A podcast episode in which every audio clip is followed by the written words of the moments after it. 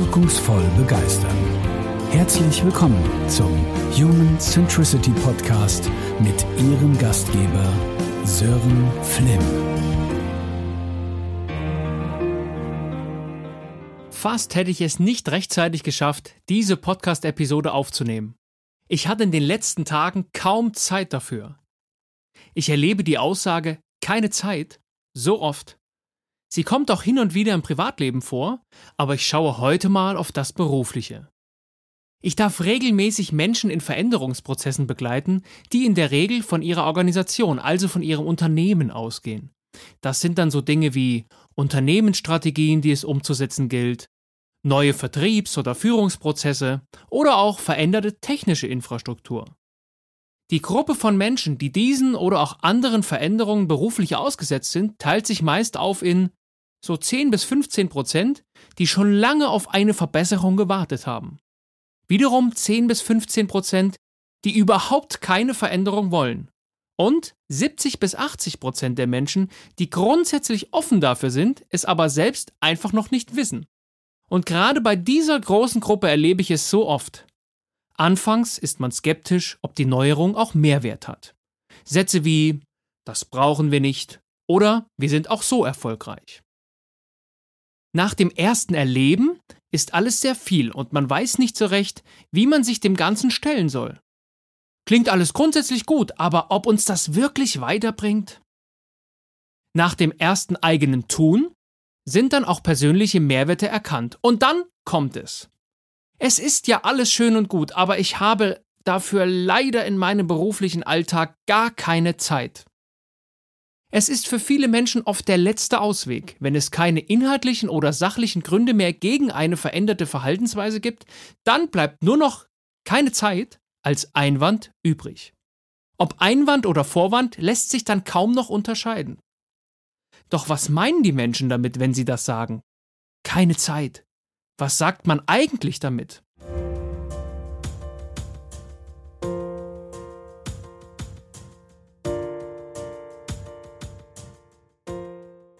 Ich glaube so etwas wie Ich habe keine Lust darauf. Es ist mir nicht so wichtig, dass ich mir Zeit nehme. Ich sehe keinen Mehrwert darin. Ich halte mich lieber in meiner Komfortzone auf. Ich habe zu viele andere, wichtigere Dinge zu tun.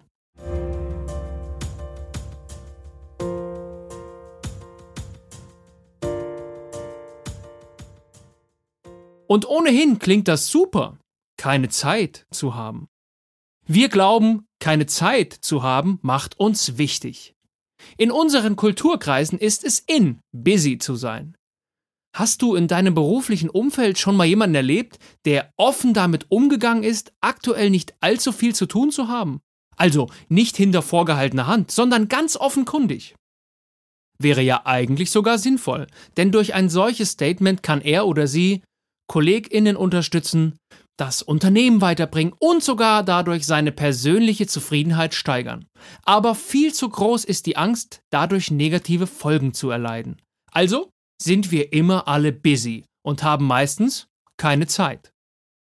Ist auch total bequem, sich mit diesem vermeintlichen Totschlagargument unliebsame Dinge vom Hals zu halten. Keine Zeit ist oft eine Floskel, die sich Menschen gern selbst einreden und die man auch dafür verwendet, sie anderen zu entgegnen. Doch warum bleiben wir nicht bei der Wahrheit? Warum sagen wir nicht, das Thema hat für mich gerade leider keine Priorität? Oder der Mehrwert ist mir noch immer nicht ganz klar. Oder weder mein Chef noch ich legen großen Wert darauf, künftig einen anderen Weg zu gehen. Das wäre sich selbst und anderen gegenüber fair, transparent und auch klar und erlaubt sachlichen Umgang mit dem eigentlichen Thema. Hör auf damit, keine Zeit zu sagen und reagiere damit, was du wirklich sagen willst. Dazu habe ich eben ein paar Beispiele genannt. Ich will das Argument, aktuell äh, viele Dinge auf dem Schreibtisch zu haben, um Gottes Willen nicht unter den Tisch fallen lassen. Ganz im Gegenteil. Wir leben in einer Zeit, in der hunderte Dinge gleichzeitig ablaufen, die vermeintlich auch alle wichtig sind. Multitasking ist mittlerweile einfach und ebenfalls in Mode, aber vollkommener Quatsch. Mehrere Studien dazu haben gezeigt, dass man unter dem Strich länger für eine einzelne Aufgabe braucht, wenn man sie parallel mit anderen Aufgaben betreibt und immer wieder seinen Fokus wechselt. Und das ist anstrengend. Immer wieder die Linse neu ausrichten. Stell dir mal eine Spiegelreflexkamera vor, mit der du immer wieder den Fokus und die Schärfe neu ausrichten musst. Du wirst erst wundervolle Bilder schießen, wenn du dir Zeit nimmst, den Fokus auf eine Sache zu richten und dich dieser gänzlich widmest. Wenn du ständig neue Bildmotive suchst, immer wieder scharf stellst, wird erstens der Akku schnell leer sein und zweitens kein wirkliches Erleben der Situation möglich sein. So wird es auch bei deinen Aufgaben sein, wenn du ständig Fokus neu ausrichtest. Dein Akku ist schnell leer und so richtig intensiv hast du dich all den Dingen auch nicht gewidmet. Warum bleiben wir nicht erstmal bei einer Sache, machen die fertig und fangen dann die nächste an? Was so einfach und plausibel klingt, erfordert meist eiserne Disziplin. Dazu ein paar Impulse zum Thema Zeitmanagement. Erstens. Nein sagen lernen. Oje, das ist schwer. Zumindest für die allermeisten Menschen. Aber es zu tun kann unglaublich befreien. Zum Start muss es auch kein Nein sein, oft tut es auch ein Aktuell passt es nicht, aber dann und dann kann ich das einplanen. Es muss nicht immer alles jetzt und sofort sein. Oft wird es auch gar nicht von uns erwartet. Wir glauben nur so oft, dass das so ist. Frag dein Gegenüber, beispielsweise deinen Kunden oder deinen Chef doch mal, bis wann beispielsweise eine Rückmeldung wirklich erforderlich ist. Zweiter Impuls. Aus einer großen viele kleine Aufgaben machen. Dazu habe ich auch in der letzten Podcast-Episode schon etwas gesagt. Es wird nie gelingen, alles auf einmal zu wollen. In vielen kleinen Schritten geht es zum Ziel. Und das geplant, nicht dem Zufall überlassen. Für Ziele braucht es Pläne. Drittens. Pausen machen. Ich habe vorhin das Bild einer Kamera gewählt. Du brauchst Pausen, um den Akku aufzuladen und Fokus halten zu können. Viertens. Kein Multitasking. Darüber habe ich vorhin bereits gesprochen. Und fünftens. Zeitdiebe eliminieren. Das ist eine der wirkungsvollsten Methoden, um sich seiner Zeit wirklich bewusst zu werden.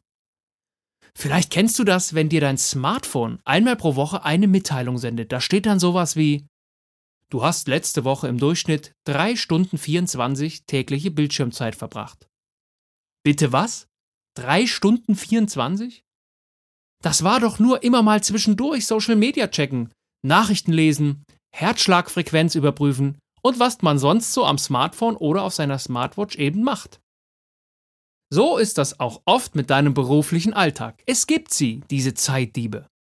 Oft sind das Kundenanliegen, die wir glauben, unbedingt sofort erledigen zu müssen, oder KollegInnen, die auf einmal im Büro stehen und etwas über ihre eigene Unzufriedenheit mit dir plaudern wollen. Oder sonstige Tätigkeiten, die weder produktiv noch sinnvoll sind. Wenn es dir gelingt, diese ausfindig zu machen und bewusst zu eliminieren, wirst du dich wundern, wie viel Zeit du auf einmal wirklich hast.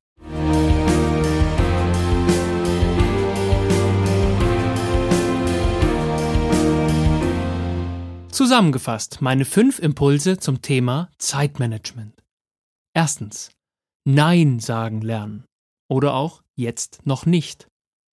Zweitens aus einer großen viele kleine Aufgaben machen. Drittens. Pausen machen. Viertens. Kein Multitasking. Fünftens. Zeitdiebe eliminieren. Die Lehre im Zeitmanagement geht davon aus, dass man nur 60% seiner Zeit fest verplanen sollte. Der Rest gilt für Unvorhergesehenes. 60%. Probier das gern mal aus. Deinen Tag bereits mit 60% fixen Termin gedanklich als voll einzuordnen.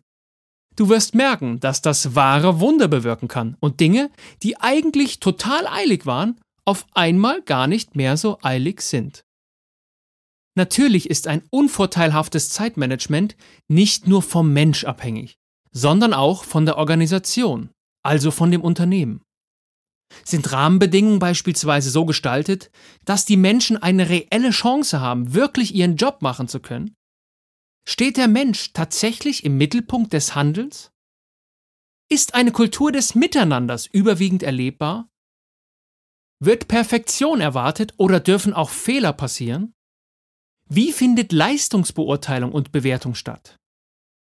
Neben der Organisation ist Zeitmanagement natürlich auch von Technik abhängig. Wird Technik genutzt, um effizienter zu werden? Oder um Informationen gezielt zu verarbeiten? Werden digitale Prozesse dafür genutzt, Dinge schnell, einfach und bequem zu gestalten, intern wie extern? Entscheidend ist am Ende immer, ob aus dem Dreiklang aus Organisation, also dem Unternehmen, Technik und den Menschen ein harmonisches Zeitmanagement entstehen kann, mit dem Mensch als Haupttreiber dessen. Zeit hat man nicht, Zeit nimmt man sich. Ich hoffe, du kannst dieses altbekannte Zitat nach dieser Episode etwas differenzierter betrachten und kannst auch ein Gespür dafür entwickeln, was du dir selbst eigentlich damit sagst, wenn du es verwendest. Was du anderen eigentlich sagen möchtest, wenn du es verwendest und was andere dir eigentlich sagen wollen, wenn sie es verwenden. Denk daran, keine Zeit zu haben macht dich nicht wichtiger. Keine Zeit zu haben ist oft das Produkt mangelnden Zeitmanagements bei Menschen, der Organisation und der Technik. Keine Zeit zu haben stimmt meistens nicht. Ich hoffe, du konntest ein paar Impulse zum Thema Zeitmanagement und auch der Floskel keine Zeit aus dieser heutigen Episode mitnehmen. Ich wünsche dir viel, viel Freude bei der Gestaltung deiner Zeit und beim Eliminieren deiner Zeitdiebe. Bis zum nächsten Mal. Dein Sören Flimm.